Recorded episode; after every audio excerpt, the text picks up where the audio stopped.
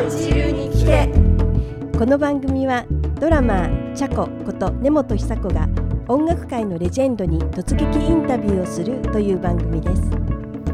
今回のレジェンドは作編曲家として35年ものキャリアを持ち第一線でご活躍中の井上彰さんです。井上さんは寺尾明さんの「ルビーの指輪」で日本レコード大賞編曲賞を受賞。現在は福山雅治さんのレコーディングやツアーのほかドラマの音楽やご自身のユニット執筆活動など多岐にわたり精力的にご活躍されていらっしゃいます。前回お伝えした井上さんのコンサートですが、えー、行ってまいりました、えー、ホールがもう満員で皆さんの期待感みたいのがひしひしと伝わってきてね本当に全編通して素晴らしいコンサートでして、えー、いろんな聞いたことないような楽器も出てきたりとかしてですね、えーと、その中で、えー、あの井上さんがおっしゃってたボブ・ディランの「時代は変わる」だったんですけどもこちらのねアレンジとかパフォーマンスがもう度肝を抜けるっていうかすごい前衛的なアレンジになっててあの本当にね新規迫るというかもうむちゃむちゃかっこよくてですね。鳥肌が立ちましたけど、えー、素晴らしいコンサートでした、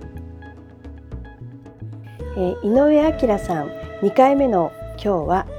井上さんにとってのお父さんの存在そして福山雅治さんとの関係などについてお伺いしています、えー、お楽しみください。今改めてこう振り返ってみてお父様の存在というのはあのどんなあれですか？井上さんにとって。うんそうですね。まああのあんまりだからやってることがやっぱり演奏家と、うん、それからその作編曲っていうその立場の違いから、うん、あのダイレクトにはリンクしないんですよね。うん、だけども、あのすごく自分でもやっぱり似ってるなと思うところっていうのはだんだんこう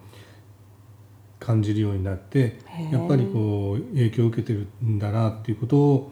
あのいろんなところで思うんです。でそのことには感謝してるしやっぱりあの先生の一人だったなっていうふうには思うのであの三好先生や他にもなんかいろいろたくさんあのそれこそピーター・ガブリエルだって先生なんですけどあのそういう人たちと同じようにこう、うん、えー、大切だったんだなっていうのを実感してます。なるほど、うん、似てるとこっていうのはどんなところなんですかね？どんなとこでしょうね。やっぱりあのえっ、ー、と、えー一個すごく似てるのはその自分の興味ないことっていうのをものすごく簡単に切り捨てる人だったんですよね。あそうなんですね。であとあの例えば新聞の切り抜きとかをするのが、はい、まあ、あのもちろん本を書こうと思っていて、うん。うん、あの理由があってやってたんですけど、うんうん、そのおかげでもううち中すごかったんです。もう紙だらけで。それも似てるなと思いますね。あ、そうなんですか。切り抜いたりするの好きで、こうなんかこう集めてこう並べて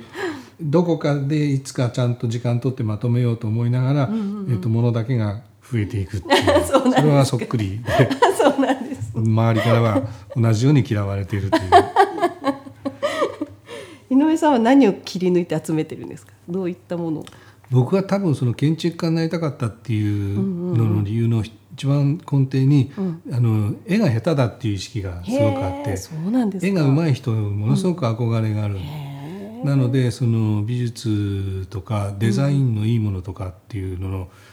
あの本当にあのお店の例えばカードとか、え雑誌のなんかあの1ページとか、そういうのをすごくこう目がいって、でそれをこうなんていうか収集癖がある。えー、そうなんですか。ね、あのスタジオの今こちら、えっと、井上さんのスタジオにお邪魔してるんですけど、スタジオに、あの絵が飾ってあるじゃないですか。あれって誰の絵なの？ああれは自分で描いたですよね、なんかすごい素敵な絵ですよね。おしゃれな、うん、でもあの勝手にただただ描いてる分には遊んでるんですけど、はい。何かを描こうと思ったら、うん、そのうちはなんかそういう画材は全部弟に行ったんですよね。で僕が犬を描くと熊にしか見えないし 熊を描くと可愛い犬だねって言われるっていう。そういうレベルで。でもなんかそのセンスが光ってるっていうかなんかおしゃれっていう感じですもんね。もう。あまあだからそういうのは、うん、えっ、と楽器と同じくらい画材買ってお金使ってるんですけど、うんうん、使うあてもないんですけど。そうなんです。カードを作ったりとかそういうのは好きなのでまあ、文法具が好きっていうのは。なるほど、まあ、それもだからうちの父親に似てるかもしれない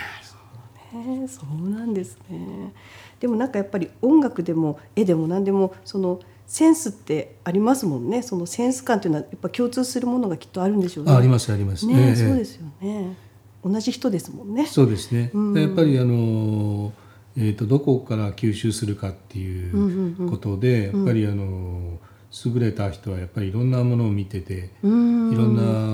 ことを教えてくれますよね。例えば福山君なんかも本当にそういうところがあってえーと、もう結構付き合い長くなってきちゃったんですけども、えー、いつもなんか初めて聞いて「えそれ面白いね」っていう話をしてくるし、してくる以上こちらもこれはじゃあ話そうみたいな。でそういう関係っていうのが、あのお互いある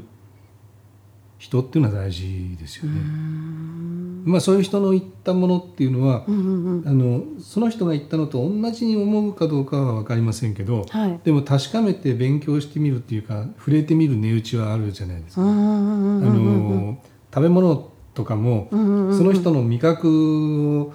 あの知ってて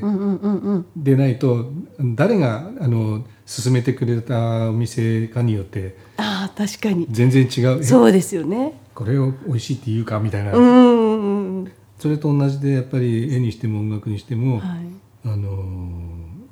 他のいろんなことにしても、うん、やっぱりそのその人の目を信じられる人の話っていうのは面白いし、役立つ。なると思います。